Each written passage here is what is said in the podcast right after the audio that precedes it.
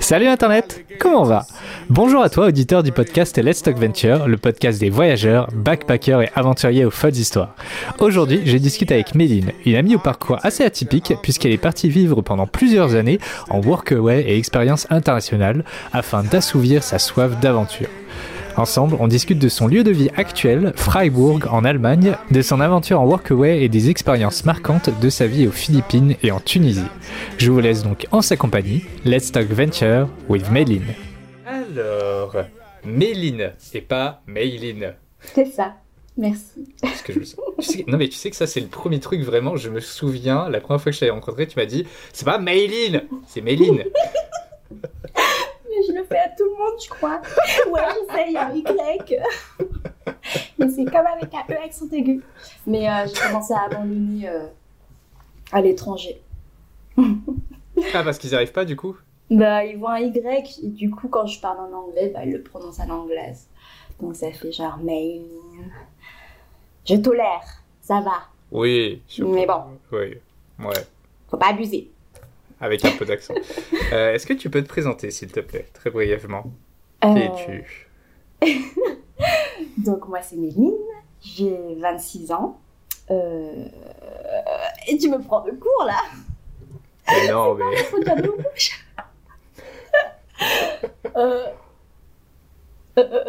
mais qu'est-ce que je peux dire sur moi Tes origines, d'où tu viens, que fais-tu actuellement dans la vie Hein. Donc, je suis d'origine vietnamienne et taïwanaise, et non thaïlandaise. Ça aussi, euh, non, mais sérieux, attends, on peut recommencer parce que je suis pas du tout. oui, oui, je, euh, je recouperai ça. Méline, est-ce que tu peux te présenter, s'il te plaît? Eh non, mais ça va pas, Tony. Hein. Moi, je suis pas à ce genre de questions. Allez, me dit. Peut-être que j'aurais dû écouter tes podcasts aussi pour savoir euh, comment ça se fait.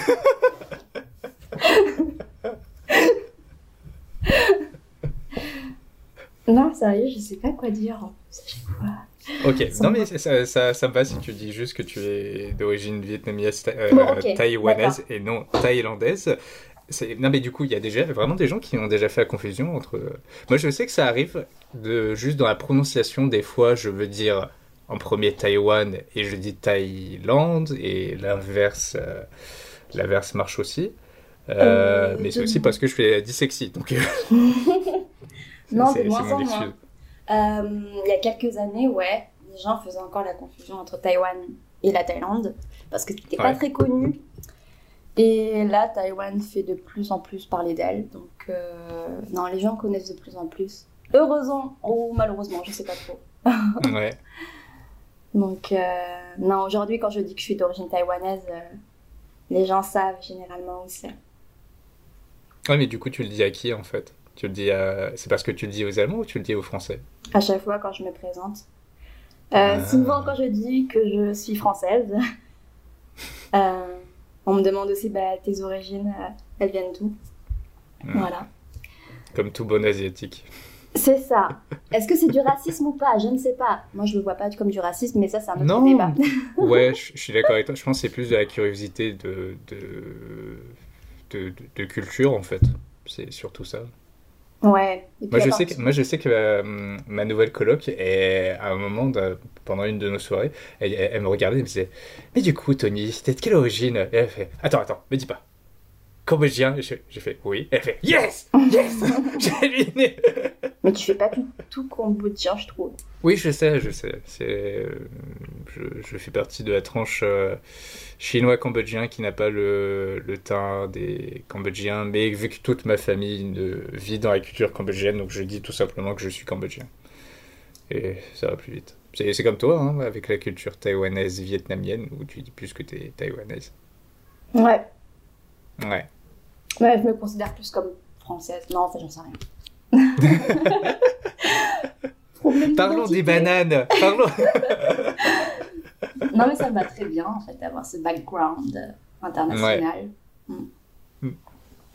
Euh, et du coup, actuellement, où es-tu? Alors, je suis à Freiburg, Fribourg en français, en Allemagne. Mm. Euh, donc, c'est à une heure de Mulhouse et de Colmar, à peu près, dans la forêt noire. Et, Comment tu dis forêt noire en allemand?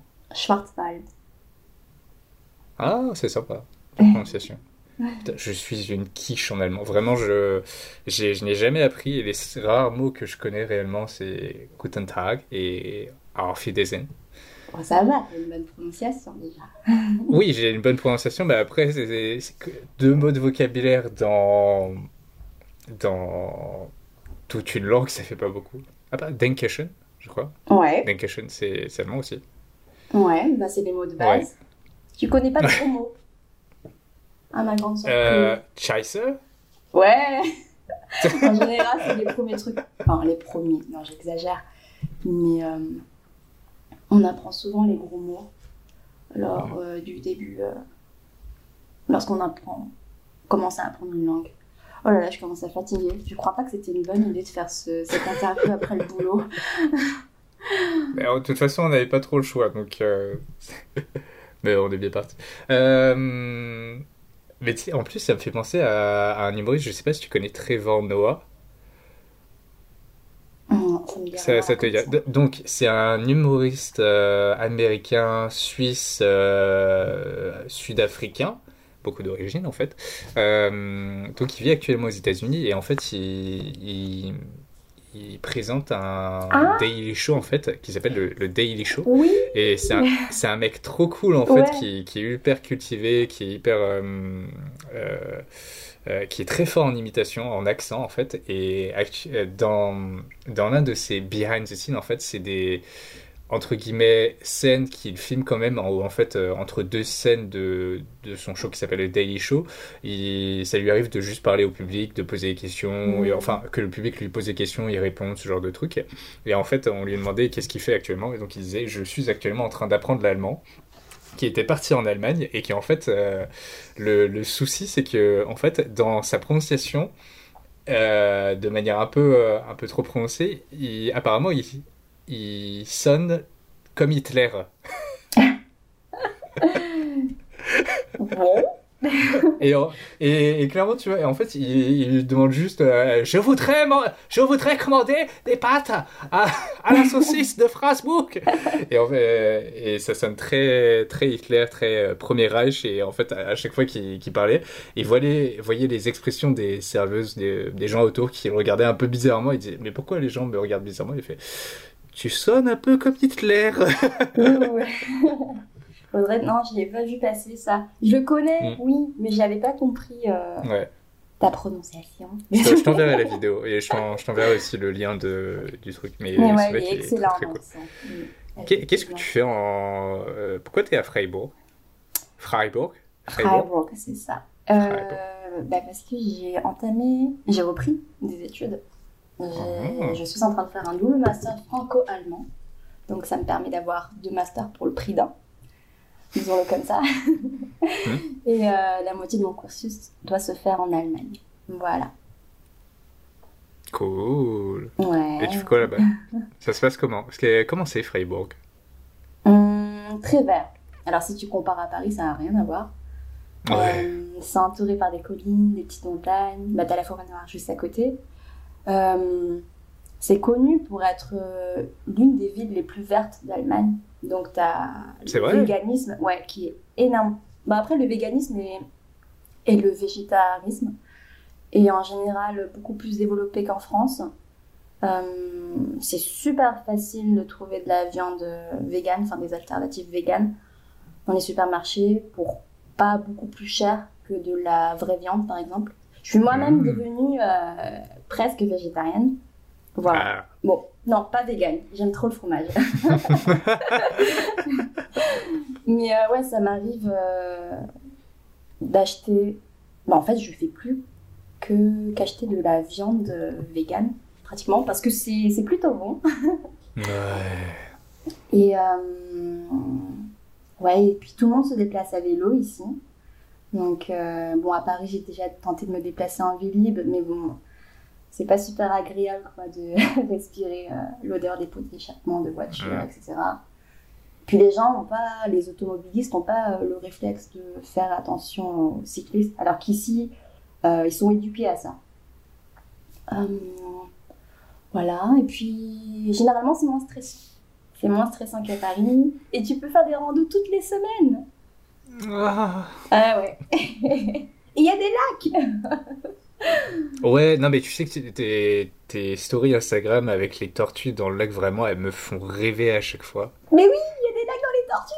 Ah oui, je précise. Euh, il y a des, y a des tortues. Il y a des tortues dans les lacs, plutôt pas, pas des lacs dans des tortues. Qu'est-ce que j'ai dit? Il y a des lacs dans des tortues. Sérieux, j'ai dit ça? Je n'ai même pas remarqué. Oui, t'as dit ça. Ça va pas, hein. on a commencé il y a 20 minutes, je crois.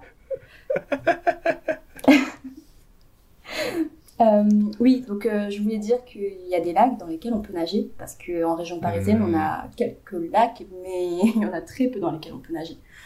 Euh, moi, je m'y aventurerais pas, en tout cas. Non, pas trop. Mm. voilà, donc je pense que... Je sais pas si je vous ai donné envie de venir à Freiburg, mais j'ai déjà donné pas mal envie à mes amis via mes stories Instagram, justement. Mais oui, non, mais en plus, j'ai l'impression que tu fais des trucs tous les, tous les week-ends. Je, je t'ai vu faire du sketch, je t'ai vu faire euh, des randos, je t'ai vu faire euh, des, des clean swim, je sais pas comment, des clean dive. ouais, des clean up dives, ouais. Ça, c'est trop cool, ça. Ouais, franchement, je suis devenue hyper active depuis que je suis arrivée ici. Mais euh, c'est l'environnement, le fait que la ville soit très dynamique. Oh là là, dynamique pas tenu. Et euh, je sais pas, tout le monde bouge, tout le monde se déplace en vélo. Euh, il y a beaucoup de nageurs réguliers dans le lac à côté de chez moi. Maintenant, un peu moins. Mais euh, du coup. Mais il y en, a toujours. oui, alors j'y étais il y a trois jours, avec ma combinaison, bien entendu. Et il y avait un autre jeune homme qui avait sa combinaison aussi.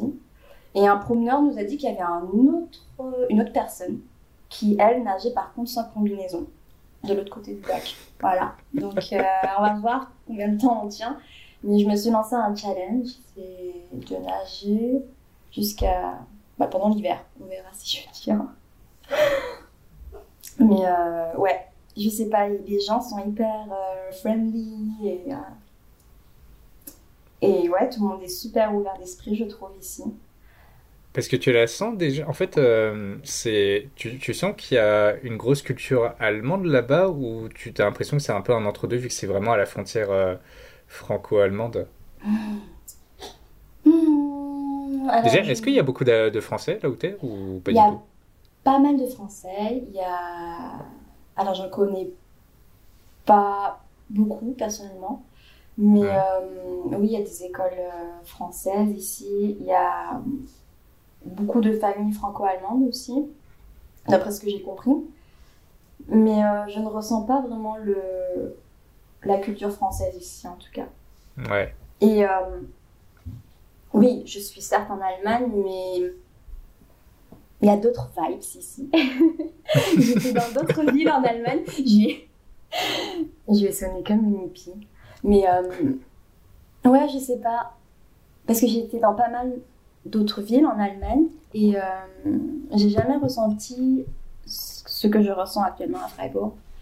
Et euh, c'est la première fois que je me dis en Allemagne, ou même euh, en général, ah, bah, je me vois bien vivre dans cette ville, pour un moment en tout cas.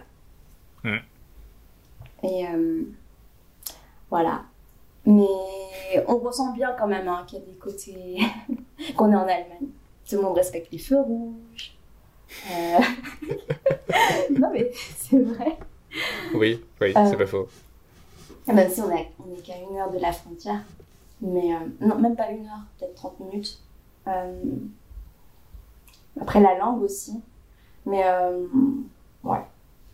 Faut venir pour voir. Tu sais que je passerais tellement pour un délinquant là-bas. C'est en fait, j'ai pris tellement des mauvaises habitudes quand je suis allé vivre à Shanghai et en fait les, les feux rouges maintenant, j'en ai tellement rien à foutre. C'est euh, c'est je, traverse vraiment n'importe où et de manière un peu euh, un peu euh, suicidaire parfois. et non, je fais quand même gaffe, mais, mais vraiment, je me dis, j'ai pris des trop mauvaises habitudes en étant à Shanghai. Et je pense, en, en arrivant en Allemagne, les gens me regarderaient trop mal. Vraiment. Ouais, euh, effectivement, ils peuvent te fusiller du regard, mais je pense qu'avec l'habitude, euh, tu tu t'y fais. moi, je, hmm. je me souviens. Alors, c'est pas la première fois que je suis euh, en Allemagne pour une longue durée. J'ai été déjà en Allemagne, mais en Bavière, euh, il y a 7 ans, oh là là, en Erasmus. Et euh, donc, j'avais des amis français là-bas, un groupe d'étudiants français aussi. Et il nous arrivait parfois de traverser au feu rouge tous en même temps mais qu'est-ce qu'on se faisait fusiller du regard.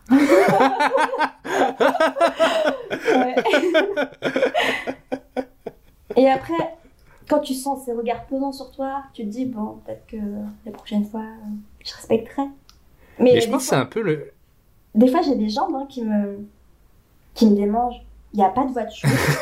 pas de voiture à un kilomètre aux alentours. Le feu est rouge. Euh, enfin, le feu est rouge pour nous, les piétons. Mais tout le monde va attendre. Oui. Tout le monde. Hmm.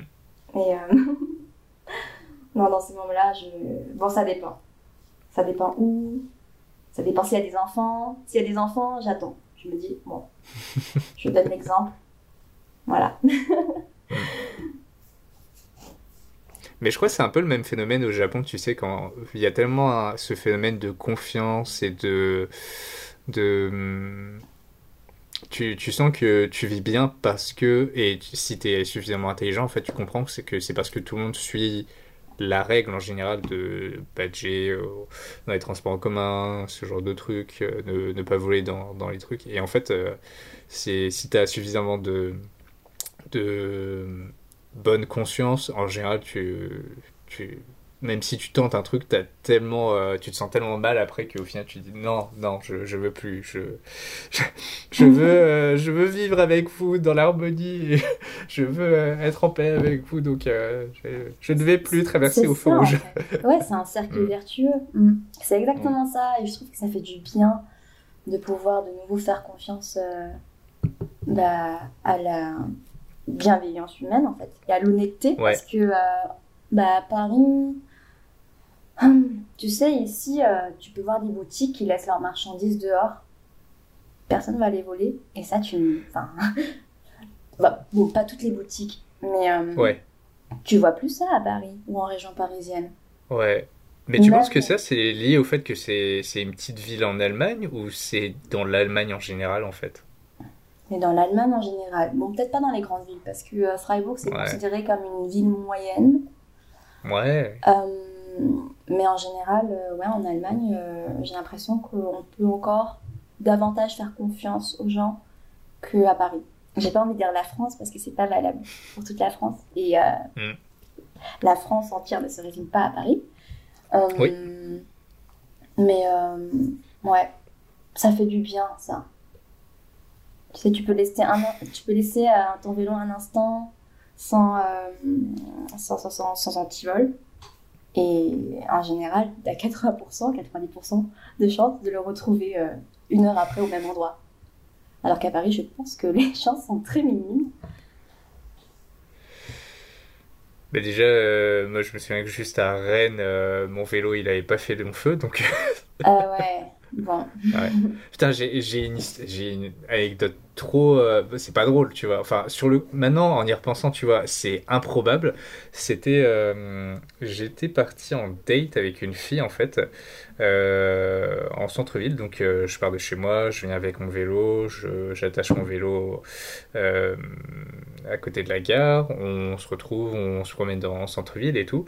Et à un moment du du coup on décide d'aller à un autre endroit en fait ensemble qui où je m'étais dit bon bah vu qu'on est près de la gare je vais quand même récupérer mon vélo comme ça, vu qu'il est un peu tard, une fois qu'on aura fini là où on, allait aller, dans un autre bar, euh, je repars en vélo tout de suite. Et en fait, sur le chemin, elle disait euh, oh, J'espère vraiment que ton vélo, il s'est pas fait voler. Il s'est fait voler. Puis vraiment, deux minutes avant, euh, avant qu'on arrive au vélo, et enfin à l'emplacement où il y avait le vélo, elle me fait cette remarque-là. Et vraiment, tu sais, je me retrouve comme un con, tu sais, en face de là où il est censé être le vélo. Et là, je, je regarde. Je regarde autour de moi. Je, je regarde les autres emplacements aux alentours. Est-ce que je me suis pas trompé d'endroit Et là, je fais Putain, il s'est fait voler oh. En fait, je crois la, la fille, c'était. Et ça en voulait vraiment beaucoup. Je pense que ça l'a un peu refroidi. Et moi, j'étais j'étais là, je suis merde, ça fait chier. Bon, je passe quand même un très bon moment avec toi, donc ça, je suis toujours de bonne humeur, mais bon, ça fait chier. Mais je pense que elle, ça l'a vraiment refroidi de ouf. Euh, voilà. C'est une petite anecdote comme ça de, dans les petites villes. Euh, le nombre de fois où je me suis fait voler mes vélos. Ah, c'est pas la seule fois en plus. Oui, je me suis déjà fait voler un autre vélo euh, plus jeune euh, dans ma vie, donc euh, c'était ah. pas drôle non plus. Mais je crois que tu as une histoire assez drôle aussi toi aussi avec ton vélo. Ah Oui Alors, je suis arrivée en Allemagne, donc j'avais pas de vélo. Donc pendant deux mois, je me suis déplacée avec l'équivalent des Vilim à Freiburg. Mais voilà, euh, avoir un vélo pour soi, c'est le plus pratique, donc il fallait bien que je récupère un à un moment ou un autre. Euh, et donc euh, ici, bah, vu que c'est une ville étudiante, t'as plein de monde qui revend son vélo. Et moi, j'ai regardé sur les sites de petites annonces. Et bah, il y a plein d'annonces à Freiburg même. Et moi, qu'est-ce que je fais Je jette mon dévolu sur le vélo qui est à 30 km de Freiburg. Et euh, je me lance le défi d'aller le récupérer. Mais d'après les photos, c'était celui qui me plaisait le plus. Voilà, j'avais demandé l'avis de quelques personnes aussi qui s'y connaissaient. Et euh, je m'étais dit, allez Mélie, tu vas le récupérer. S'il te plaît pas, après l'avoir testé, tant pis, tu reviens en transport. S'il te plaît, tu te tapes les 30 km à vélo. C'était 40 même, 40 km de Freiburg, ouais. Donc, euh, il faisait encore beau à ce moment-là, c'était l'été. Et j'y suis allée. Alors là, je me retrouve dans un patelin. Je sais pas où j'ai atterri. Les gens, ils parlent avec un accent, je comprends pas.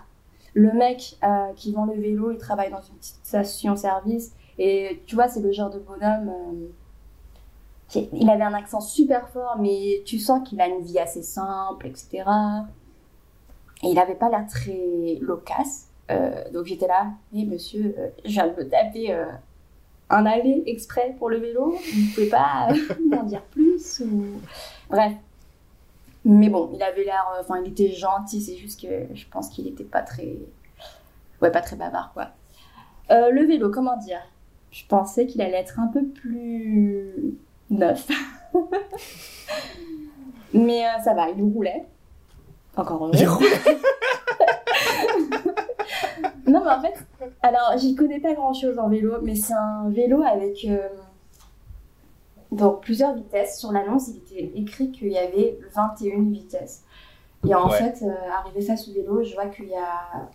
Je sais même pas comment le dire en français, ni en allemand d'ailleurs, mais. Euh, Plateau et. Ouais, t'as juste trois plateaux. Ouais, j'en sais rien. Mais en tout, il y avait.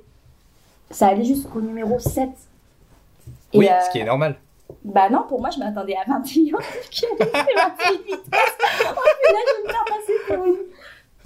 Non, non, alors attends, non, non, mais t'inquiète pas. Alors, en fait, donc, comment c'est calculé 21 vitesses? C'est parce qu'en en fait, c'est multiplié entre les plateaux et les vitesses. Donc, les vitesses, c'est du côté droit, donc la roue arrière, où tu as 7 vitesses, multipliées par 3 euh, plateaux. Mm. Voilà, c'est ça. donc, ça fait 21 combinaisons.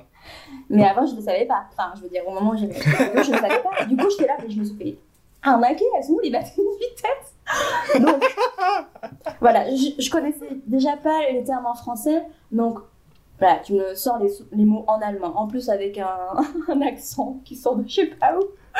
J'ai rien compris. Et euh, tu sais, c'est pas le truc que. c'est pas euh, les vitesses euh, à laquelle. tu, tu les tournes pas, en fait. Tu les actives. Ouais avec des. Hmm, je sais pas comment. Je... C'est comme au flipper. et bref, du coup, il y a des, gâchettes. Ouais, des gâchettes. Et... Merci. Hmm. Et euh, je ne savais pas à quelle vitesse j'étais, ni à quel plateau j'étais. Tout se fait au ressenti, en fait. Donc j'étais là, oh là J'étais à me taper 40 km avec cet engin euh, que je ne maîtrise pas. Euh, il y a un dénivelé, un putain de dénivelé de 1000 mètres qui m'attend. Comment je vais faire? Bon, bref, j'ai franchement hésité. Mais ça me faisait chier en fait de rentrer à Freiburg sans vélo et de devoir payer euh, le trajet. Du coup, j'ai fait la folle, je l'ai acheté. Et je savais qu'il y avait 40 km qui m'attendaient avec un soleil de plomb. Et voilà, c'était parti. Les 10 premiers kilomètres étaient en dénivelé positif. Et oh, j'ai cru que j'allais mourir. Alors, je, je, nous remets dans le contexte, voilà, pour que les gens sachent. c'est l'été. Je... Oui, c'est l'été. Euh, je l'ai acheté un mois et demi après avoir, euh, après être arrivé à Freiburg. Donc après deux mois de quarantaine en France. Après deux mois. Oh la vache. sans sport. euh, bon, j'avais euh, pris l'habitude de pédaler un petit peu euh, à Freiburg en centre-ville, mais c'était sur du plat. Et là, c'était juste horrible. Mais j'aime bien les challenges. Donc. J'ai vu ça. Ouais, j'ai pédalé, mais je m'arrêtais tous les, tous les deux mètres. Laisser reposer mes mollets et mes jambes. Non, c'était vraiment horrible. En plus, j'avais pas d'équipement, j'avais pas de casque, j'avais mes lunettes de soleil de plage, euh, j'avais ma tenue de yoga. Euh... la meuf qui débarque en touriste, quoi. mais je pense que les voitures, elles, passaient à côté, elles disaient Mais, mais c'est qui celle-là? Parce que tu avais des cyclistes aussi qui passaient à côté de moi, mais eux, ils avaient, euh, tu sais, c'était en position allongée quasiment, avec un casque, avec des lunettes de sportif. Et moi, j'étais là. ah, j'ai souffert, j'ai fait énormément de pauses, dont une pause au milieu de, euh, de la pente, parce qu'il y avait une cascade à voir, donc euh, c'était ma petite récompense. Oh. Je savais qu'il y avait des choses à voir, hein. c'est pour ça que j'ai accepté de faire, de me taper ces 40 km. Et euh, ah, une autre petite histoire, c'est le genre de rencontre que j'adore. Euh, donc j'arrive presque au sommet, donc euh, jusqu'au bout du dénivelé positif. Je savais qu'avant, qu'après, c'était que du dénivelé, voilà, dénivelé négatif qui m'attendait et du plat. Donc voilà, j'étais motivée et tout. J'étais là en train de me dire, allez Méline, t'es en train de faire le plus dur. Après, c'est que du gâteau. Et en fait, arrivé au sommet, euh, donc, euh, au sommet, tu as une sorte d'hôtel. Et euh, il y a un monsieur qui me voit. Et je pédale tellement lentement que j'ai le temps, enfin, qu'il a le temps de m'aborder et d'entamer une conversation avec moi. Donc il me haine et tout, il fait... Enfin, tu vois, il, me voit, il me sourit, donc je souris. Et on commence à discuter. Et il m'invite à. Enfin, il me dit Oh là là, c'est. Euh, je, je, je, me trouve hyper drôle parce que là, je viens de voir passer un groupe de cyclistes professionnels. Et il y a, y, a, vous qui suivez, toutes. euh, enfin, en mode. la petite. Euh, ah, j'arrive pas à trouver les mots. Mais la euh, petite amateur. Qui et tout, et pas du tout sportive. Enfin, je suis vraiment en mode tranquille, tu vois, petite balade, alors que je souffrais. Hein. Et euh, donc voilà, ça m'avait fait rire. Et il m'a invité à, prendre un verre, enfin, à faire une petite pause. Et ce monsieur, il s'appelle. Oh non, mince, attends, j'ai oublié son prénom.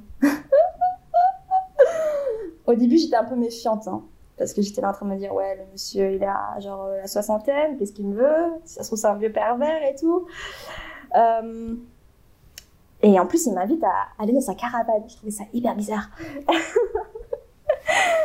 Ah j'ai oublié comment il s'appelait. J'avais euh, posté une story sur lui aussi parce que euh, monsieur caravane. George. Georg. Ouais. Georg. Donc qui est hongrois de base et qui est à Freiburg depuis une trentaine d'années. Donc, euh, bon, en fait, j'ai senti que, euh, au fil du temps que je pouvais lui faire confiance. Tu sais, tu le sens au feeling quand tu, mm. tu, tu, sais si les gens, en général, ont des intentions un peu cheloues ou pas. Et euh, après avoir discuté deux minutes avec lui, j'ai senti que il ne voulait rien de mal. Et franchement, une pause, ça, ça, ça, me, ça m'avait fait du bien. Euh, donc on est allé dans sa caravane et en fait lui s'était posé dans la plaine qui était derrière l'hôtel, euh, dans un trou perdu. T'avais pas de réseau là-bas. Et euh, il était bien posé avec son transat à l'extérieur de la caravane. Et il a commencé à me raconter sa vie. Et il me disait qu'il était là depuis donc, 30, 35 ans à Freiburg, mais qu'il venait tous les week-ends au même spot pour se poser et pour s'éloigner des gens. Juste pour se retrouver seul, en fait, et être tranquille et déconnecté de tout. Voilà. Parce que lui, il vivait à Freiburg, en fait? Il vivait à Freiburg depuis 30 ans, ouais, une trentaine d'années. Et depuis 30 ans, bah, depuis son arrivée à Freiburg, il vient tous les week-ends euh, au même endroit pour se poser. Et juste profiter de la nature et... Euh, voilà. Mais il vient, euh, j'ai déjà oublié, de Hongrie. Enfin, ce qui était à l'époque. Enfin, ce qui aujourd'hui la Hongrie, mais à l'époque, c'était... j'ai un trou de mémoire. L'URSS Non, enfin, j'ai pas envie de dire de bêtises. Bon, à l'époque, c'était pas encore euh, la Hongrie, voilà. Oui, mais on, dit, on conclura juste euh, en disant qu'on est tous les deux mauvais en géographie, ça, ça passera. c'est ça. Il est un peu fatigué, surtout. Mais tu, mais tu l'as revu en plus, ce monsieur? Non, je l'ai pas revu. Euh, mais on a gardé contact. Bon, on se parle pas trop. Mm. mais non, en fait, je garde énormément. Enfin, je fais énormément de rencontres comme ça. Après, euh, des fois, j'échange les contacts ou pas. Mais euh, non, on va pas s'écrire euh, toutes les semaines, quoi. De temps en temps. Parce que j'ai l'impression que parce que j'ai l'impression que tu as une vie aussi vraiment rocambolesque. En fait, tu as été dans combien d'endroits dans ta vie, en fait? Parce que je, je sais que tu as été en Allemagne, tu as été aux Philippines, tu as été à Taïwan, tu as été où autre aussi? Je sais plus. On peut pas partir là-dessus, Tony, ça va durer encore trois heures. C'est pas grave, c'est pas grave. Euh, On est là pour ça. Euh, j'ai été ces dernières années beaucoup en Allemagne. J'ai été à Liverpool, j'ai été en Irlande du Nord. J'ai été en Italie. Hum, euh, où est-ce que j'ai été Donc pas mal en Europe en fait. Après, je me suis fait des petites vacances où là, c'était vraiment que des vacances. Je veux dire, j'ai pas fait de, de rencontres locales. Euh, mais euh, ouais, dans les pays que je viens de citer, euh, j'étais à, chaque fois en immersion en fait. Et euh, je restais plus de deux semaines. Mais en totale immersion. Donc je vivais soit avec des locaux, ou soit je faisais tout pour rencontrer des locaux. parce que mon but c'était de voilà d'en apprendre plus sur la culture, sur la vie là-bas, et surtout d'améliorer mes langues en fait.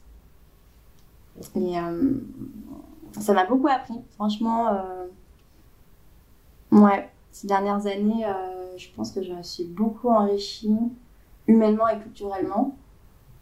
je pense que c'est pour ça que c'est d'autant plus dur de reprendre mes études. Oh, Parce que qu'est-ce que c'est chade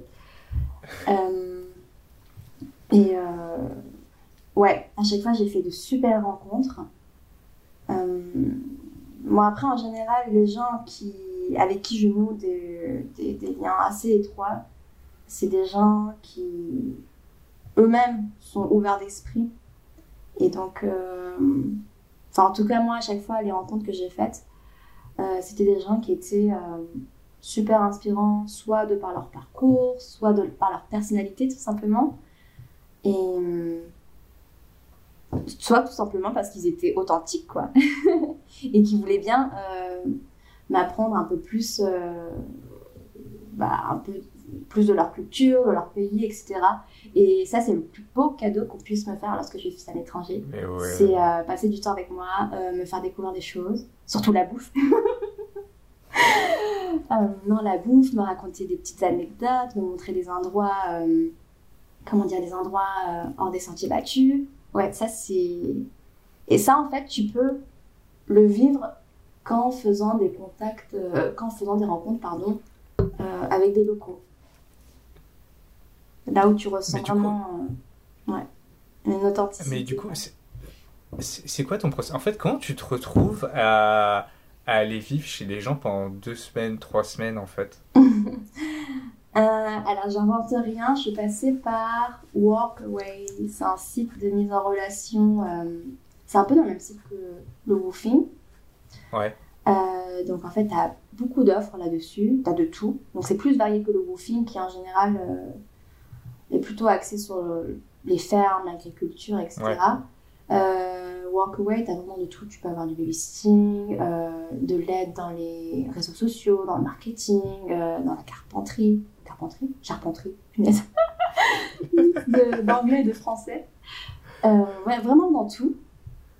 Euh, une fois, bah, par exemple, en Italie, j'ai aidé à l'ouverture d'un café. D'accord. Vegan. à l'ouverture d'un petit café.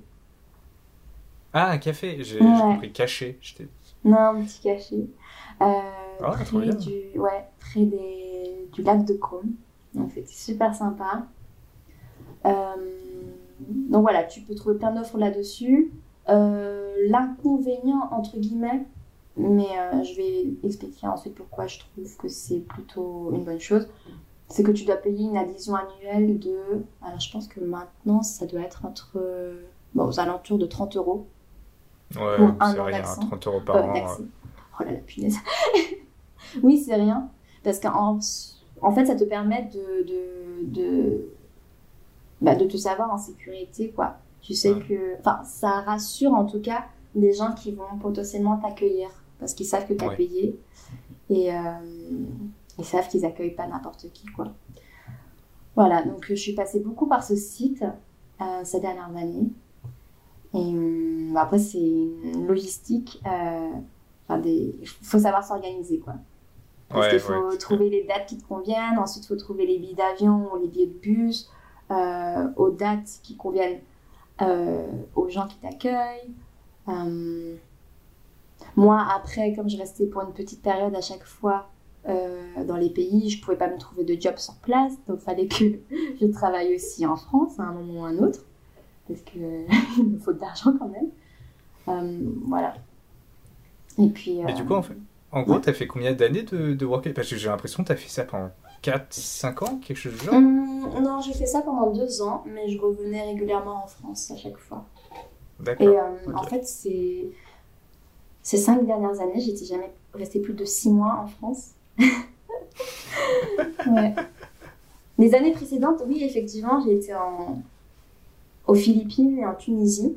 Et avant les Philippines, j'avais été un an en Erasmus en Allemagne.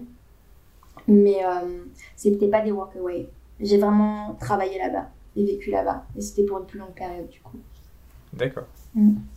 Et du coup, ça, ça, s'est passé comment? Ah là là, les souvenirs qui remontent.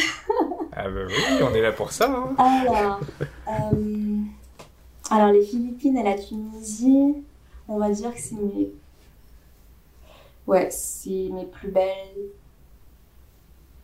Mes plus beaux séjours, je dirais. Parce que. Enfin, moi, je le vois comme ça. C'est vraiment deux pays qui m'ont forgé. Et euh, attention, ma philosophie, c'est euh, les deux pays qui ont fait de moi la personne que je suis aujourd'hui. non, mais sérieusement, euh, j'ai énormément appris là-bas parce que c'est des pays où, bah déjà, qui sont super différents de la France et euh, qui sont pas super riches non plus, c'est connu. Euh, alors, et en plus, c'est deux pays euh, qui, comment dire, n'étaient pas très connus avant que j'y aille. Enfin, moi en tout cas, par exemple, j'avais jamais entendu parler des Philippines avant d'y avoir atterri, si ce n'est que via les, les mauvaises nouvelles dans les infos parce qu'il y a eu un séisme, parce qu'il y a eu un tsunami. Mais sinon, à l'époque, c'était pas encore très touristique non plus. Et euh, je me souviens, avant mon départ, euh, tout le monde me disait Mais qu'est-ce que tu vas faire aux Philippines Tu vas te faire avaler par un tsunami Donc c'était en 2015. Non, j'y suis allée en 2014, décembre 2014. Et je crois qu'il y avait un tsunami en 2013, si je me trompe pas. En tout cas, il y a eu un très fort tremblement de terre en 2013. Et euh, du coup, voilà, les, les, gens en général faisaient la, la connexion euh, bah, catastrophe naturelle des Philippines. Voilà.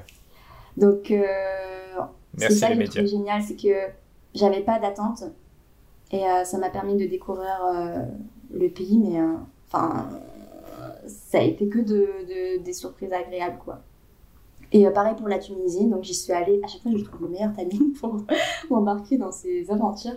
Donc la Tunisie, j'y suis allée en janvier 2016, et donc comme tout le monde le sait, il y a eu les attentats en novembre 2015 en France, et du coup on faisait beaucoup le raccourci musulman terroriste, malheureusement.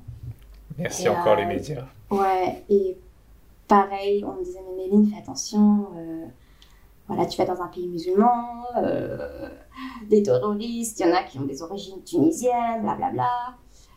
Et justement, moi, plus on me disait ça, plus j'avais envie d'y aller pour me faire mon propre avis, en fait. Oui. non, mais c'est vrai. Voilà, découvrir. Non, mais ce qui est une très bonne chose, en fait. Les, les médias, ouais. Ouais. Et euh, la culture euh, musulmane, enfin musulmane, ouais, musulmane, islamique, pareil, c'est quelque chose que je ne connaissais pas du tout. Et euh, bah, j'ai adoré mon expérience là-bas. Voilà. Donc j'ai énormément appris sur la vie en général, sur les religions, parce que les Philippins sont très, très, très croyants, très catholiques. et donc en Tunisie, ils sont tous musulmans quasiment. Et leur quotidien est rythmé par, euh, par la religion, en fait. Le...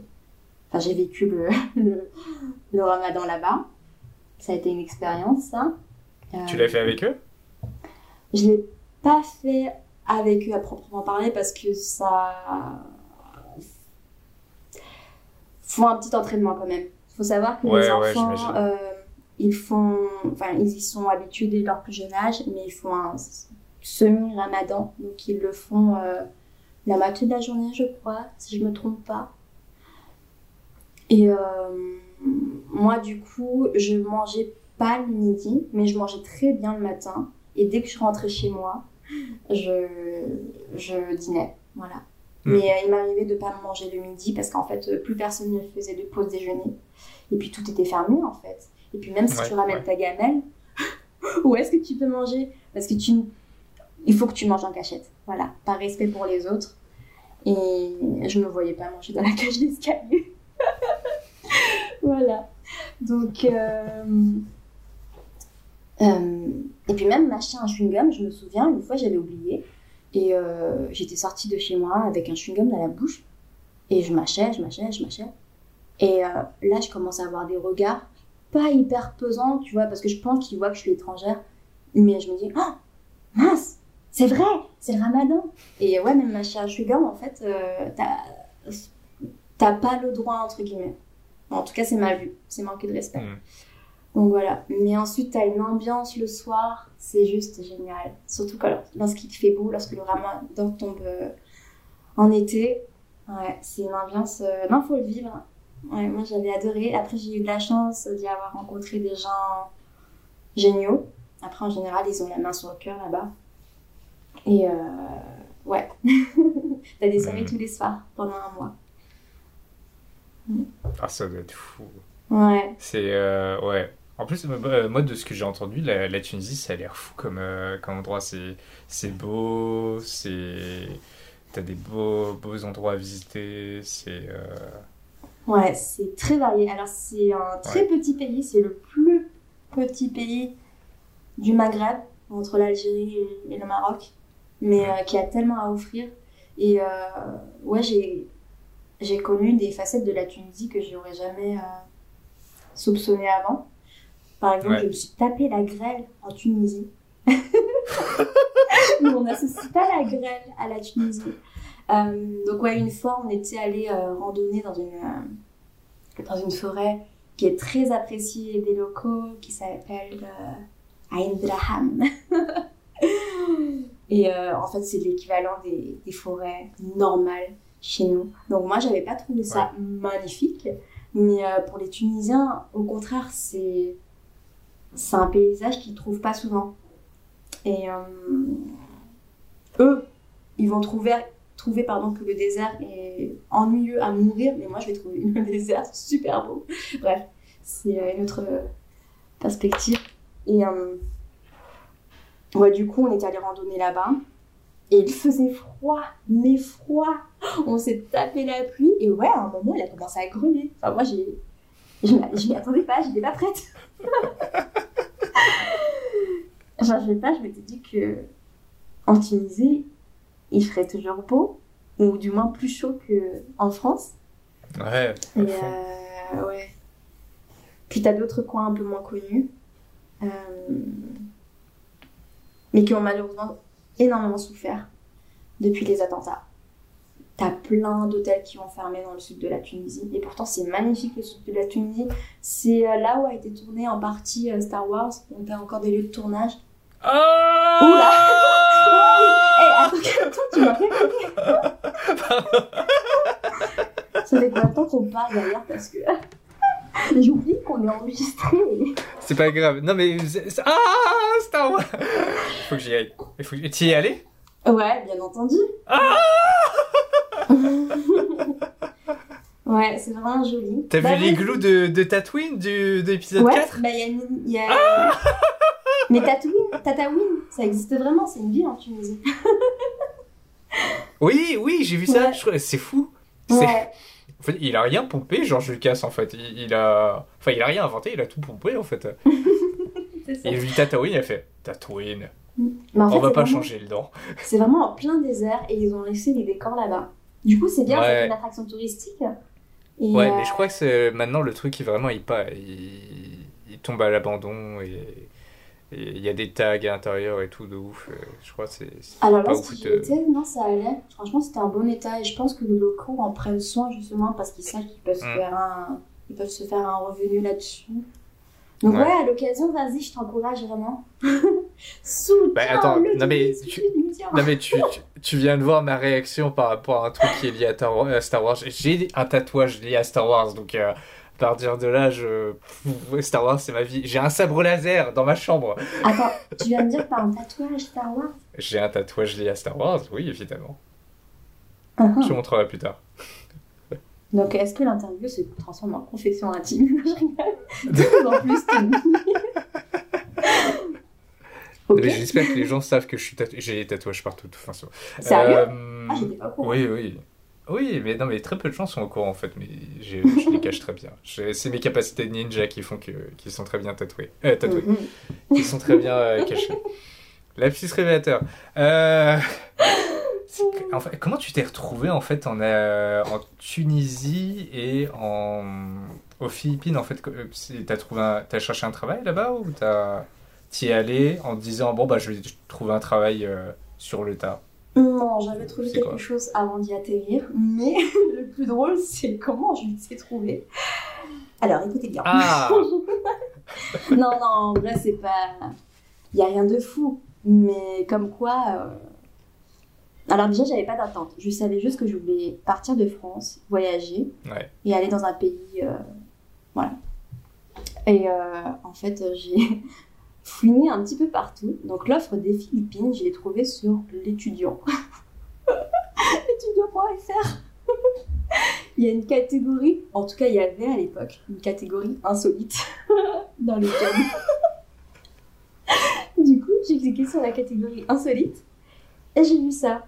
Euh, voilà, mais c'était pas gagné au départ. Hein. J'avais, écrit un email très spontané parce que je quelqu'un dans le secteur du tourisme, donc avec euh, de l'expérience là-dedans ou un BTS tourisme. Et moi, j'en avais pas. Donc, j'y étais allée au culot. J'avais dit euh, Bonjour, euh, j'ai pas du tout d'expérience dans le tourisme, j'ai pas du tout le profil, mais j'ai énormément de bonne volonté, je suis motivée, blablabla. Bla, bla, bla, voilà. Et on m'avait dit à ce moment-là qu'ils avaient déjà trouvé quelqu'un, mais qu'ils avaient beaucoup aimé mon email. Et en fait, je crois un mois après, ou deux, ils sont revenus vers moi en me disant que euh, bon, finalement, ça c'était. Enfin, la personne euh, avec qu'ils avaient choisi au départ, euh, voilà, ça se passait pas très bien. Donc, ils m'ont demandé si je cherchais toujours, si j'étais toujours intéressée. Et bien entendu, j'ai dit oui Et voilà, c'était parti. J'avais quel âge Putain, mais deux, trois mois après, en plus, c'est. Ouais. C'est fou. C'est. Ouais, j'avais 21 ans à l'époque. Donc, euh, inutile de dire que ma mère avait un petit peu peur pour moi. Euh, mais euh, non, j'ai adoré les Philippines. donc, c'était dans un centre de plongée. J'ai rencontré des gens géniaux. et en fait, c'est là où j'ai commencé à être éveillée, conscientisée, on va dire, aux problèmes environnementaux. Parce que mmh. bah, les Philippines, bon, c'est pas comme en France. En France, on a la chance de. On va dire. Les déchets sont assez bien traités. T'as des pays où les déchets ne sont pas du tout traités, en fait. T'as des décharges en pleine Comme les Philippines. Voilà. Et euh, les décharges, notamment, c'est souvent les plages et l'océan. Euh, et euh, du coup, j'avais atterri dans cette équipe, donc francophone, et ils prom promouvaient, j'ai un doute. en tout cas, ça la promotion. Ça se comprend. Ouais. de l'écotourisme. Et, et voilà, et du comment dire, de la plongée responsable, on va dire. Donc, Trop bien. Euh, ouais, et c'est aussi comme ça que j'ai découvert le monde de la plongée, le monde sous-marin, et euh, j'ai adoré. Ouais, grosse histoire d'amour qui a commencé depuis ce moment-là. Mais du coup, ça, ça, consiste en quoi le, la plongée éco-responsable et... Donc, ça consiste par exemple à ne pas plonger euh, dans des lieux où euh, les animaux sont nourris. Parce que voilà, quand tu plonges, euh, quand tu fais de la plongée pontée, c'est surtout pour observer la vie sous-marine. Et donc, quand t'as rien à voir, avant l'eau, t'es un peu déçu. Donc en fait, t'as des spots où euh, des locaux, des gens vont nourrir exprès les, bah, la faune en fait pour les attirer et pour que les touristes puissent les voir quoi. D'accord, ok. Donc euh, il y a ça. Il y a aussi. Euh, hmm, donc euh, en fait, l'équipe dans laquelle j'étais, elle privilégiait les petits groupes de plongée parce que tu en avais qui te faisaient plonger avec. bon, je dis peut-être des bêtises, 8 ou une dizaine de personnes pour rentabiliser un max. un max, pardon. mais du coup, au niveau sécurité, c'est pas top, quoi, parce que alors, je crois qu'il y, a des, il y a des règles. Normalement, c'est un moniteur pour un groupe de max, euh, je sais pas, 5 personnes. Mais euh, là, ils privilégiaient vraiment les petits groupes. Donc, c'était euh, un moniteur pour un petit groupe de 2 ou 3 personnes max. Donc, c'était vraiment bien encadré. Et du coup, hmm. qui dit bien encadré, dit bah, les. Comment dire les mouvements euh, sont un peu plus. Euh, euh, enfin, va un peu plus te surveiller sous l'eau, tu vois. Voir si tu donnes pas des coups de palme dans les coraux si tu touches pas n'importe quoi. Voilà. Et puis, il y a des sanctuaires aussi, des sanctuaires sous-marins, des sanctuaires aquatiques, donc, qui sont, dont le nombre d'entrées est limité par jour. Et donc là aussi, on va respecter les règles parce que tu en as qui vont aussi euh, sans euh, respecter euh, les règles d'entrée. Voilà. Bon, après, aujourd'hui, ça, je pense que ça a énormément, changé. Je le vois sur les réseaux sociaux que les Philippines aussi prennent de plus en plus conscience. Il y a des initiatives des, des, locaux, donc c'est génial. mais ouais, je suis hyper reconnaissante de cette expérience parce que bah, c'est pour ça qu'aujourd'hui j'adore le monde sous-marin. Euh, et l'océan en général. Euh, voilà. Et puis, t'es euh, resté combien de temps là-bas et t'es resté où? Alors, j'étais à Panglao, sur l'île de Bohol, dans les Visayas. C'est dans le centre des Philippines, mais aujourd'hui, c'est devenu hyper touristique. Ah, bon, je veux dire aujourd'hui en général, parce qu'aujourd'hui, donc j'ai encore des amis là-bas qui me disent qu'il n'y a plus de travail. Il n'y a plus de tourisme, donc il n'y a plus de travail à cause du, cause du coronavirus. Et euh, déjà que euh, la situation est assez difficile là-bas, euh, c'est pas très drôle aujourd'hui. Mm. Mm. C'est, petit aparté, c'est, je crois que c'est aux Philippines que le siège social de, de Fort Ocean, donc le chiffre 4, Ocean, s'est installé.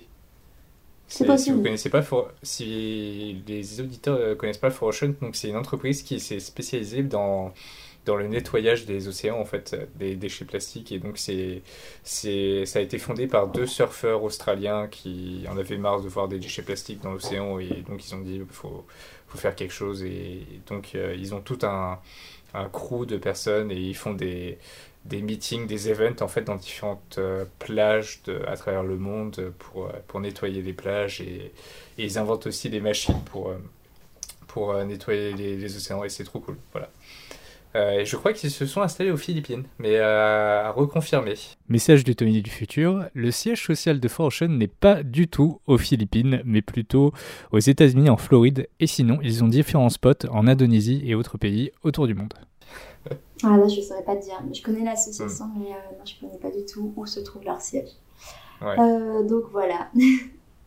Et comment tu t'es retrouvé également en, Tunisie? Tu faisais quoi là-bas? Tunisie. Alors, à Tunisie. J'ai trouvé l'offre, donc c'était une offre de stage, sur un groupe Facebook.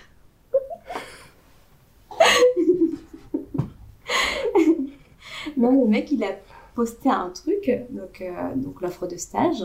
Donc, euh, Tunisie, euh, le... enfin, il prenait tout en charge, le billet d'avion, le loyer. J'étais là, mais c'est trop beau pour être vrai. Mais j'ai quand même envoyé un email Et euh, ils ont répondu un mois après.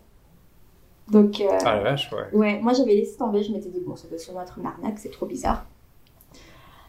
Et euh, non, ils sont revenus un mois après avec une réponse positive, pour un entretien en tout cas. Et j'ai fait l'entretien, ça s'est super bien passé. Et à ce moment-là, j'étais en CDI dans une petite boutique de luxe pour me faire des sous. Et euh, lorsqu'ils m'ont annoncé ça, je me suis dit, qu'est-ce que je fais? Bah, Je vais démissionner, je crois. et donc voilà. Donc, euh, ouais, tout ça pour dire, les petits sites là qui payent pas de mine, genre l'étudiant ou les groupes Facebook, franchement, on, ne sait jamais à quoi ça peut euh, nous mener. Et voilà, du coup, j'étais partie pour six mois de stage là-bas. Ah oui, donc aux Philippines, j'étais restée huit mois en tout et en Tunisie 7 mois. Mais euh, franchement, j'ai, enfin, j'étais tellement en immersion là-bas que j'ai l'impression d'avoir vécu euh, un an là-bas, au moins. Et j'ai encore des contacts euh, assez, assez fréquents avec des amis là-bas. Mm. Mais j'ai appris la langue locale, donc des dialectes qui me servent strictement à rien. Et euh, j'ai encore quelques rudiments. Ouais. Ah oui, mais ça va rien. tu, tu croises pas d'autres euh, d'autres Tunisiens avec qui tu peux parler des dialectes arabes là-bas? Bah, bah, oui, si je croise des Philippins ou des Tunisiens, je peux sortir quelques mots, mais je veux dire. Euh, bon, je les mets quand même sur mon CV parce que je me dis c'est peut-être la différence. Enfin, les, petits détails qui peuvent faire toute la différence, tu vois, et attirer l'œil du recruteur. Enfin, moi j'en suis convaincue, mais euh, dans la vie de tous les jours, non, ça me, ça me sert pas à grand chose. Hmm. Hmm. Et tu faisais quoi là-bas? En Tunisie, j'étais stagiaire dans une boîte de traduction. Donc c'était une agence allemande. Et euh, en Tunisie, comme ils parlent français, il leur fallait quelqu'un aussi qui traduise de l'allemand vers le français. Voilà, donc j'étais la ah. première française à intégrer leur équipe. Et euh, tout le reste de l'équipe était soit tunisienne, soit allemande. Hmm. Et c'est comme ça aussi que j'ai continué à pratiquer l'allemand en fait. Ouais. Donc, euh, super expérience là-bas aussi. Trop cool. ouais. Donc, t'as dit c'était où en, Tunisie? C'était à Tunis, la capitale. Trop bien. Ouais. Ouais, vraiment chouette. Euh, par contre, euh, ouais, environnement complètement différent. Malheureusement, là-bas, c'est comme. Malheureusement, il grêle là-bas. ouais, en partie. Mais euh, oui, il y avait aussi pas mal de, de pollution. Euh, non, mais j'ai pas envie que qu'on finisse sur ça. Non, la Tunisie, c'est un super pays. Faut y aller, voilà. ouais. T'inquiète pas, on n'est pas prêt de finir. J'ai d'autres questions en fait qui sur lesquelles j'ai envie qu'on discute ensemble. Et du coup, ouais, c'est en fait ils ont ils ont pas encore cet éveil de de la pollution, euh, des déchets, ce genre de trucs comme il peut y avoir dans d'autres pays en Afrique, c'est ça? C'est ça. Ou comme en France en fait. Mais après, j'ai l'impression, je sais pas si on peut dire. Parfois, j'ai l'impression qu'en fait. Euh, pouvoir être écolo, entre guillemets, c'est un peu un luxe. Et un peu, non. Ouais, c'est un peu maladroit. Parce qu'il y a, y a plusieurs années, on n'était pas aussi responsable non plus en France. Hmm. Mais comme on est un pays un peu plus développé, euh, et donc un peu plus en avance que certains autres pays, voilà, il y a un petit, un petit gap temporel, on va dire. Et euh, en Tunisie et aux Philippines, ils ont tellement d'autres soucis. Enfin, là-bas, c'est. Il faut survivre, quoi, avant tout, avant de penser à la planète. Ce que je peux comprendre. Et en même temps, je me dis, hmm, apprendre à ne pas jeter ses déchets n'importe où, en fait, euh, tout le monde peut le faire. Mais c'est. Oui, ils sont pas, ils ont pas cet éveil-là. Après, aujourd'hui, je pense que ça a changé aussi, hein, parce que la Tunisie, ça remonte euh, il y a quelques années aussi.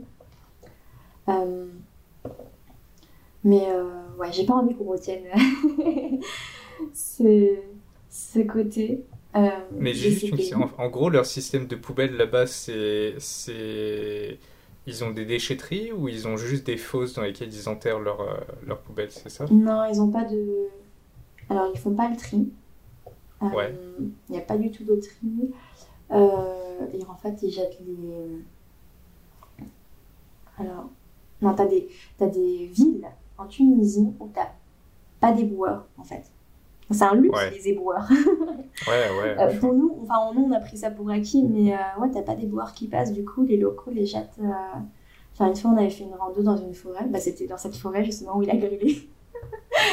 et on est passé à côté d'une décharge, mais un tas de déchets, j'avais jamais vu ça dans ma vie.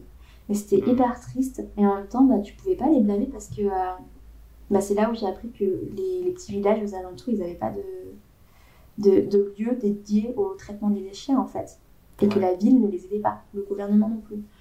Donc, euh, si le gouvernement n'en donne pas les moyens, euh, et que les gens, les locaux ont déjà du mal à subvenir à leurs besoins, c'est un peu problématique.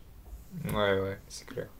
Moi, j'espère aujourd'hui que ça a un peu changé, mais euh, pour tout te dire, je ne sais pas trop ce qu'il en est. Hmm. Ça marche, ça marche. Euh, j'ai envie de parler avec toi de ta vie de franco-taïwanaise. Oh là là Tu sais, moi j'étais parti à la base sur un long épisode sur, avec toi. En fait, je savais que ça. En, débutant, en, fait, en prévoyant l'interview avec toi, je savais qu'il y avait trop de sujets avec lesquels, euh, sur lesquels je voulais discuter avec toi parce que j'ai l'impression, en suivant ta vie sur les réseaux sociaux, que ta vie était folle. Et vraiment, je m'étais dit, mais il faut trop que je fasse un très long épisode avec elle. Mais vraiment, un très long. Je peux pas en parler pendant une interview. Même moi, je ne suis plus ma vie. J'ai des amis qui me disent, mais t'es j'arrive plus à te suivre. Et moi non plus, j'arrive plus à me suivre. Donc là, tu me, tu me fais euh, repenser à des souvenirs qui datent d'il y a plusieurs années, mais Là, je suis en train de les remplacer par d'autres souvenirs, tu vois. Euh, c'était quoi la question? Ah oui, en tant que franco-taïwanaise. Déjà, alors, donc t'es née en France? Ou t'es née à Taïwan Je sais plus. Non, je suis née en France. T'es née en France, mais tu vas très souvent à Taïwan, de c'est ça? Pas si souvent que ça, non, pas aussi souvent que je le souhaiterais. Ça fait 5 ans que je suis pas allée. Hmm. Ouais. Ouais en même temps, ces cinq dernières années, tu étais très occupée à autre chose. Donc...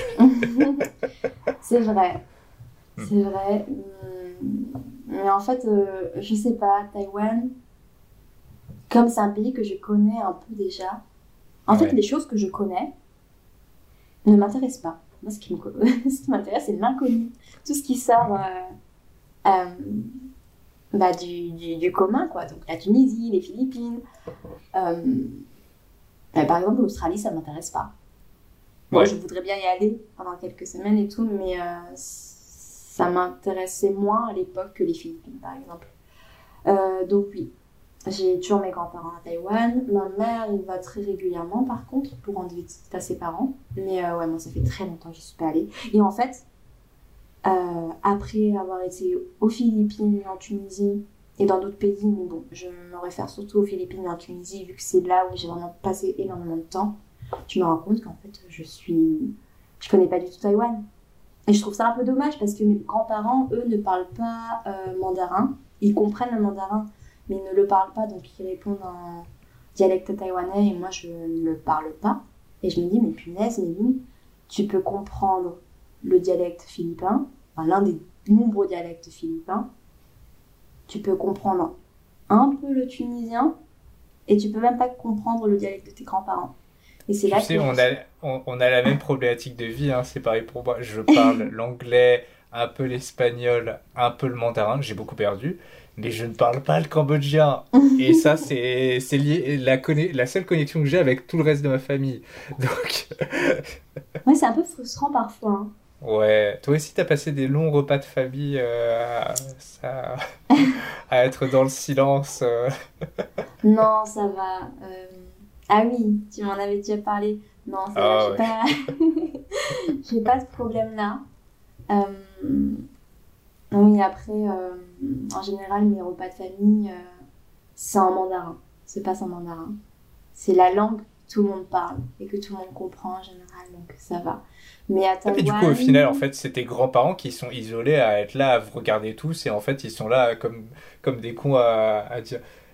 C'est des connards, en fait. Ils veulent pas nous parler de la bonne langue. non, à Taïwan, par contre, oui, c'est un mélange de mandarin et de taïwanais. Mais mes grands-parents comprennent le mandarin. Donc, il n'y a pas de souci. Ah, en fait, ils peuvent me comprendre, mais moi, je ne le parle pas. Donc, euh, je ne parle pas le dialecte, donc euh, je ne les comprends pas forcément. D'accord. Tout le temps. Mm. Et euh, oui, sinon, est-ce que tu as des questions sur ma vie en tant que franco-taïwanaise en France? Ou en Allemagne, du coup? Euh... J'avais une question, mais je l'ai oubliée, du coup. C'était quoi? C'était. Ça peut être un sujet hyper intéressant pour un podcast, la vie en tant que qu'asiatique en France, surtout que c'est hyper euh, discuté en ce moment. Mhm. Ouais. Malheureusement. Mais, euh, euh, non, mais pour vous donner le contexte, c'est par rapport à des faits récents de tweets sur les réseaux sociaux de propagande à, à la, la, violence contre les Asiatiques liée au, deuxième confinement qui a eu lieu en novembre 2020, euh, à l'heure où vous écoutez ce podcast. Euh, euh, j'essaie de redonner du contexte. J'essaie de, faire un, un, programme un peu professionnel, même si c'est pas le cas. tu sous-entends que là, je ne suis pas professionnel du tout Non, c'est moi, mais à partir du moment où on a bu tous les deux des verres de vin et qu'on est, qu'on est là à faire ça à l'arrache. Mais, mais qu'est-ce que tu racontes, Tony Ah, ouais, j'ai la question. Comment ils réagissent euh, tes parents à partir du moment où tu, tu, as commencé ta vie de, de troubadour, on va dire? Hmm. Parce qu'on est, on est d'accord, les euh. parents asiatiques sont assez protecteurs, on va dire. et donc, euh, nous voir euh, comme ça, à, partir à l'inconnu, un peu à l'arrache. ouais. Alors, je le précise juste, euh, j'ai perdu mon père il y a presque 11 ans, donc euh, ma mère se retrouve mm. toute seule. Et disons que elle, contre moi, elle n'a aucune chance. je suis assez rebelle. Elle m'a, elle m'a dit, notamment avant mon départ pour euh, les Philippines et la Tunisie, qu'elle s'inquiétait beaucoup. C'est pas des pays très, très réputés au niveau sécurité, etc. Et et après, c'est normal, hein. c'est une mère avant tout. J'étais encore jeune à l'époque. Je le suis toujours, la meuf qui essaie de se rassurer elle-même. Euh, et, euh, mais elle a vu que j'étais déterminée. Et ma mère, euh, au fond, elle, est, elle aime bien profiter de la vie aussi, elle adore voyager. Donc, elle comprenait. Et elle savait qu'elle avait aucune chance. Je lui ai dit que j'allais partir dans tous les cas et que j'allais faire attention à moi, etc. Et en fait, le plus drôle, c'est que avant chaque départ, ma mère s'inquiète beaucoup. Mais une fois que je suis sur place, c'est silence radio. On s'appelle une fois par mois, quoi. voilà.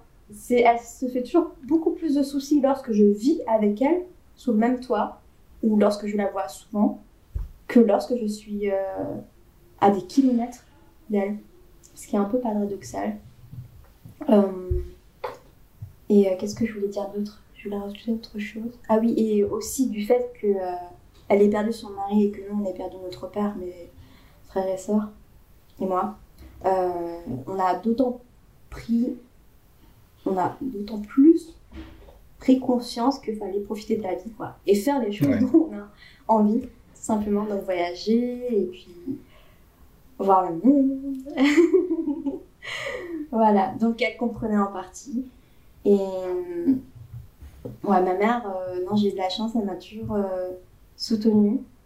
Enfin, ouais, bon, elle a toujours été un petit peu réticente, mais elle m'a jamais empêchée de partir en tout cas. Et euh, même financièrement, je savais que si j'avais le moindre pépin, je pouvais compter sur elle. Mais ouais. donc, non, ça va, ça s'est plutôt bien passé. Parce que du coup, tes sœurs, elles, ont le même tempérament que toi c'est, Elles aussi, elles sont parties euh, à l'aventure en mode troubadour. Euh. Qui ça? Tes sœurs euh, Alors, j'ai une sœur, une grande sœur. Oui, elle adore voyager aussi. Elle a pas mal voyagé pendant ses années d'études, pour faire des échanges, pour faire Erasmus, etc. Elle était venue me rejoindre aux Philippines d'ailleurs. Donc euh, c'est vrai que euh, ma mère euh, avait déjà un avant-goût. Mais je pense que moi, j'étais passée à la vitesse supérieure. on a vu ça, on, a, on a compris ça. Mais ma mère, non, elle était très contente. Hein. Elle est venue me retrouver en Tunisie. Donc, on est allé voir Star Wars avec elle, enfin, les lieux de tournage. Elle était avec moi. elle était très, très, très contente. Et d'ailleurs, pour ceux qui connaissent un peu euh, le coin euh, Noisiel, Logne, petite anecdote. Donc, euh, on est, elle, est venue me rejoindre à Tunis. Et les gens à Tunis, ils, t'abordent direct. Tu vois, y a, ils sont très ouverts. Tu as tendance à être méfiant au, départ, mais tu t'aperçois en fait que c'est que ça part que oh là là, d'une bonne attention. Et ma mère, au début, elle avait assez peur. Et ensuite, elle me dit quoi? Alors, elle m'avait tué, elle m'a dit Mais en fait, Méline, c'est comme Mademoiselle, c'est comme le marché de Mademoiselle.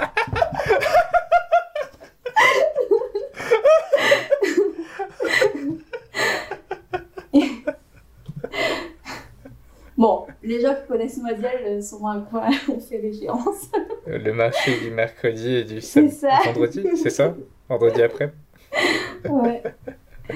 non, mais j'étais très contente que ma mère. Euh, en, vrai, vraiment, le jour où j'irai en, Tunisie, je me ferai cette réflexion-là.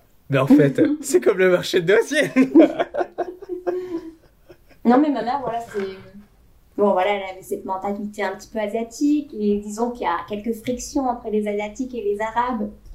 Et euh, elle avait très peur, elle avait toujours ses préjugés sur le fait que les Arabes, c'est tous des racailles, blablabla.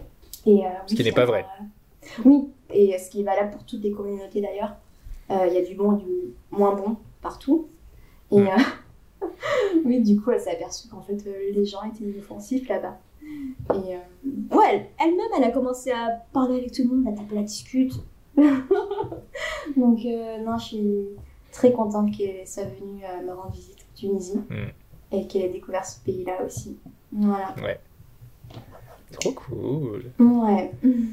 J'ai deux dernières questions. J'aurais peut-être dû t'en parler un peu avant parce que c'est, je, je pense que tu auras du mal à fouiller dans, dans tes souvenirs. J'aime bien finir mes interviews avec une histoire drôle un peu what the fuck qui t'est arrivé. Genre si t'as une anecdote vraiment improbable que, que j'appelle les histoires what the fuck. Oh, oh là là.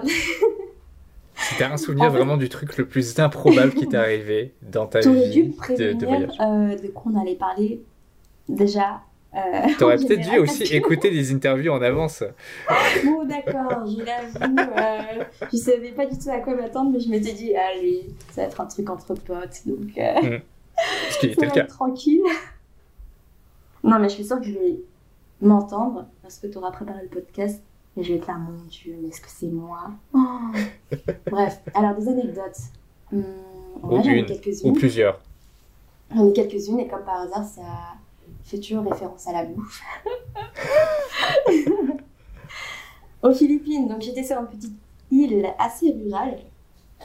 Et donc j'avais des amis qui étaient assez, on va dire, qui vivaient assez modestement. Et t'en as pas mal qui ont des poules. Ils élèvent eux-mêmes leurs poules. Et voilà, parce qu'ils ont besoin d'en manger, ils les tuent.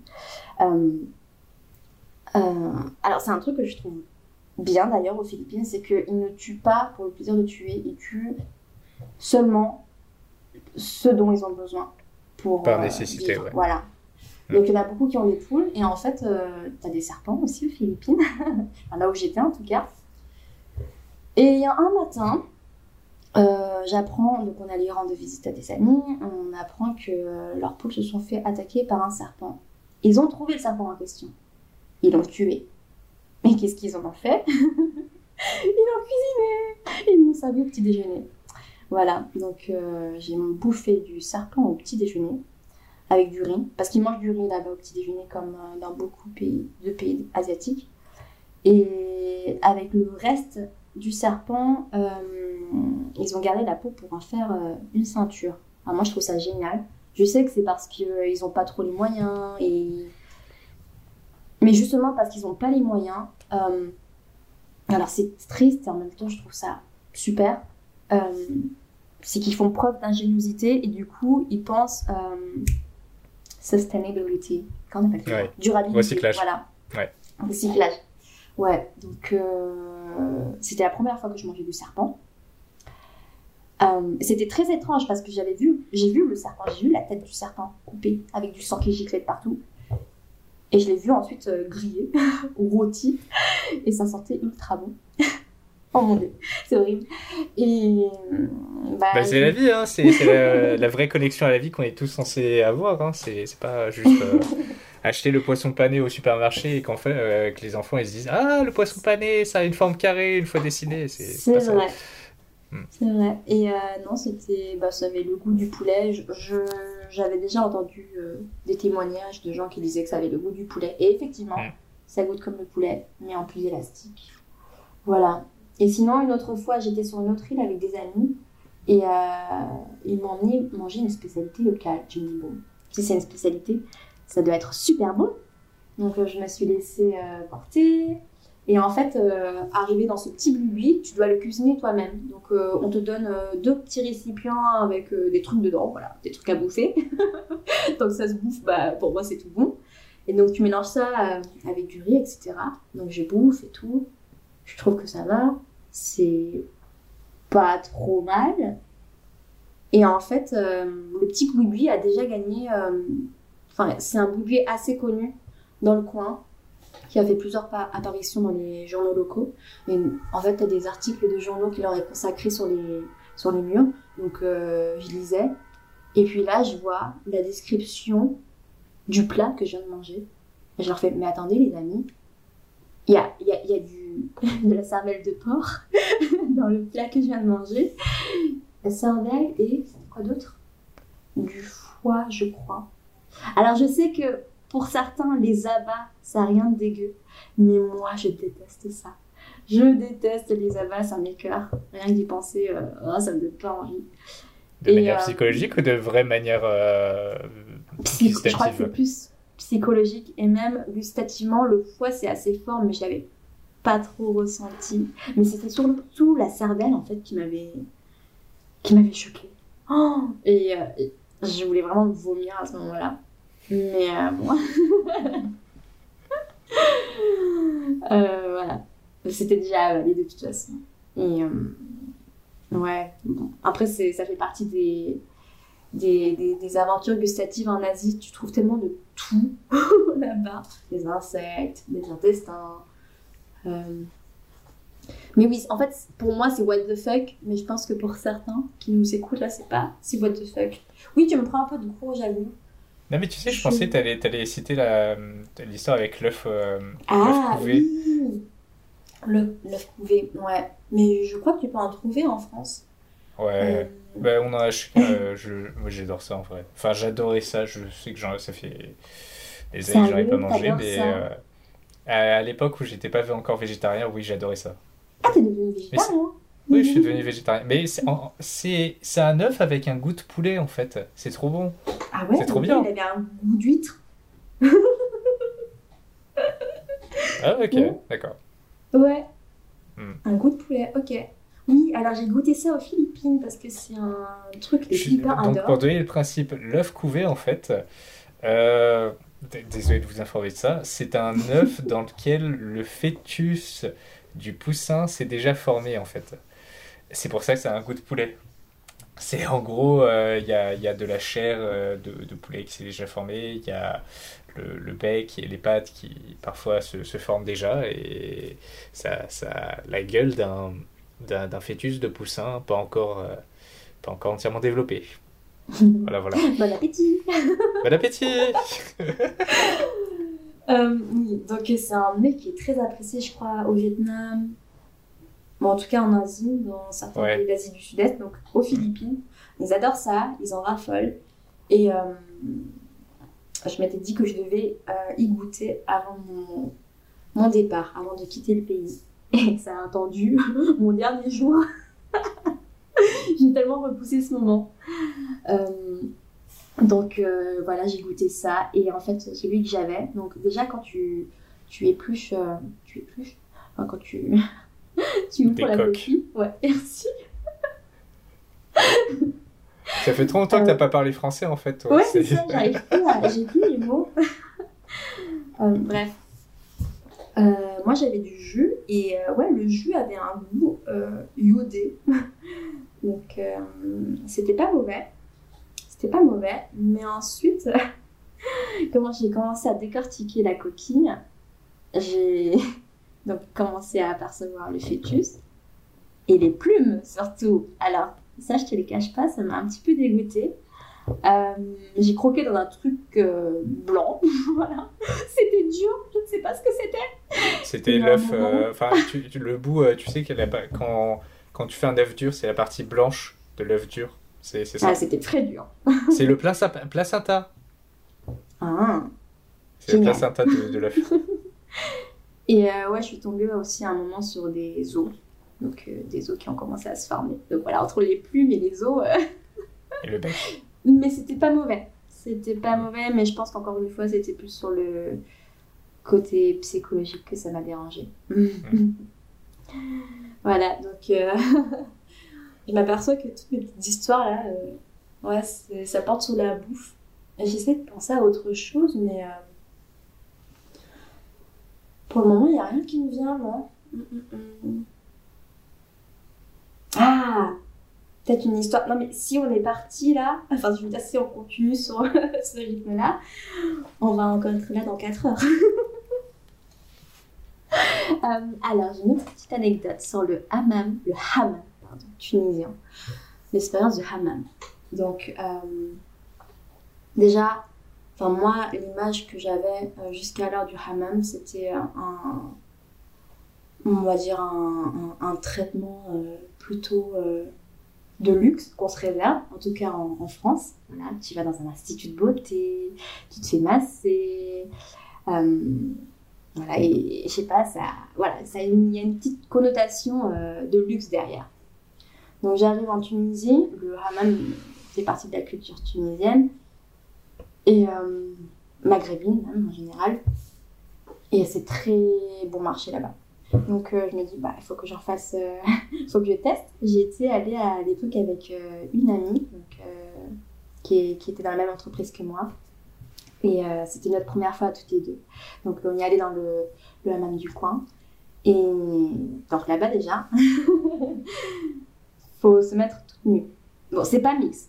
Donc tu as une partie réservée aux femmes et des horaires, réservés aux femmes. Et euh, tu as même des hammams qui sont réservés qu'aux femmes.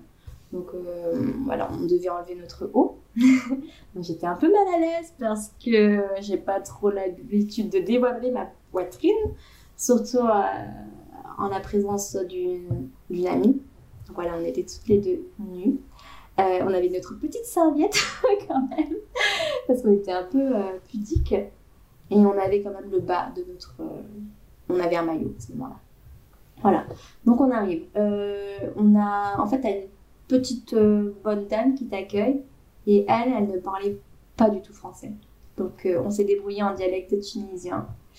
Et on a chacune une petite dame qui s'occupait de nous. Donc c'est vraiment l'image que tu te fais du d'une maman, tu vois, bien en chair. Donc elles, bien entendu, elles avaient aussi la poitrine à l'air, mais une poitrine déjà, disons, qui a déjà bien vécu, donc qui était assez HSC. Je sais même pas si j'ai le droit de parler de ça. Oh là là. C'est tellement joliment dit. C'est une très, manière, très jolie manière de dire. Euh, non, mais ça se trouve, c'est tabou. Non, Pourquoi ce serait tabou? J'en sais rien. Parce que c'est quelque chose dont je n'ai même pas parlé avec mes amis tunisiens, masculins du moins. Bref. Et euh, ma copine et moi, on s'était dit, allez, c'est parti pour un moment de relaxation. Elles vont nous frotter, nous enlever la peau morte. Et là, on s'allonge. et elle commence à frotter. Et oh, j'ai jamais aussi mal de toute ma vie. Mais euh, j'ai l'impression qu'elle m'avait. Euh, j'avais l'impression qu'elle m'avait arraché la peau en fait. Donc elle avait un gant euh, en écrin noir, je crois qu'on appelle ça comme ça. Et mais elle frottait hyper fort, hyper fort. Et ma copine, elle avait demandé à un moment Excusez-moi, est-ce que vous pouvez frotter un petit peu moins fort, s'il vous plaît Et là, la, la dame, elle lui montre le gant avec plein de peau morte dessus. Elle fait tu veux que je prends un peu moins fort Mais non, mais comment t'es sale Ah, ça m'avait tué. Ça m'avait tué. Non mais c'était marrant, mais on était vraiment ressorties toutes rouges, toutes les deux du hammam. Et franchement, nous, enfin, on pensait vraiment à passer un moment de pure relaxation de détente. voilà. Depuis ce jour-là, on, on a appris que les, les vrais hammams ne sont en fait pas des, des, des, traitements de. Enfin, des, des moments de bien-être. Enfin, si, en fait. Mais il faut s'y attendre, quoi. Parce que quand tu t'y attends pas, c'est vraiment douloureux. voilà, donc c'était notre anecdote. Hmm. Ça me manque, le hammam. je pense que je dois être sale, du coup, depuis. Ça fait une éternité que que, que j'y suis pas allée. Mm. Merci beaucoup. C'était une superbe anecdote. Euh, est-ce que tu veux rajouter un dernier truc pour finir l'interview? Non, mais. Mm, non, ça va aller.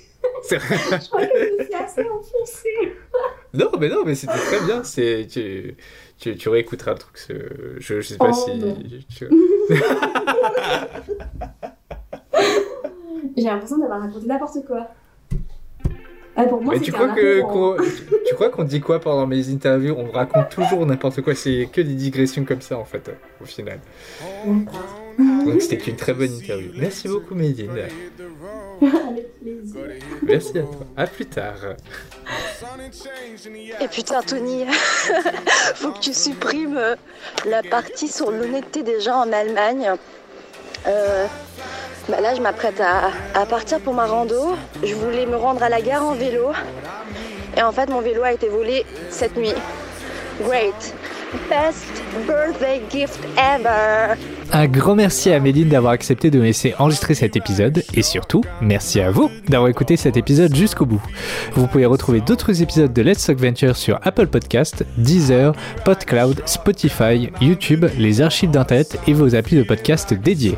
Vous pouvez m'aider à faire grandir ce podcast en y mettant une note et un commentaire sur iTunes ou YouTube, mais surtout en partageant le podcast et en en parlant autour de vous. Je compte sur vous. On se retrouve très vite pour de nouvelles aventures. Deep sea diving round the clock, bikini bottoms, lager tops. I could get used to this. Time flies by in the yellow and green. Stick around and you'll see what I mean. There's a mountain top that I'm dreaming of. If you need me, you know where I'll be. I'll be riding shotgun underneath the hot sun, feeling like a someone.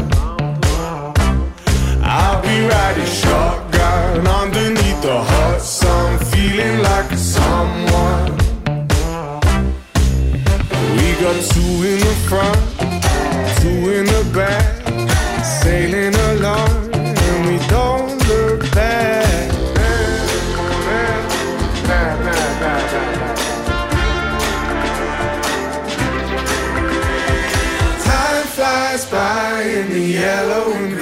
Stick around and you'll see what I mean. There's a mountain top that I'm dreaming of. If you need me, you know where I'll be. I'll be riding shotgun underneath the hot sun, feeling like a someone. I'll be riding shotgun underneath the hot sun, feeling like a someone. I'll be riding shotgun underneath the hot sun, feeling like someone. I'll be riding shotgun underneath the hot sun, feeling like a someone, a someone, a someone.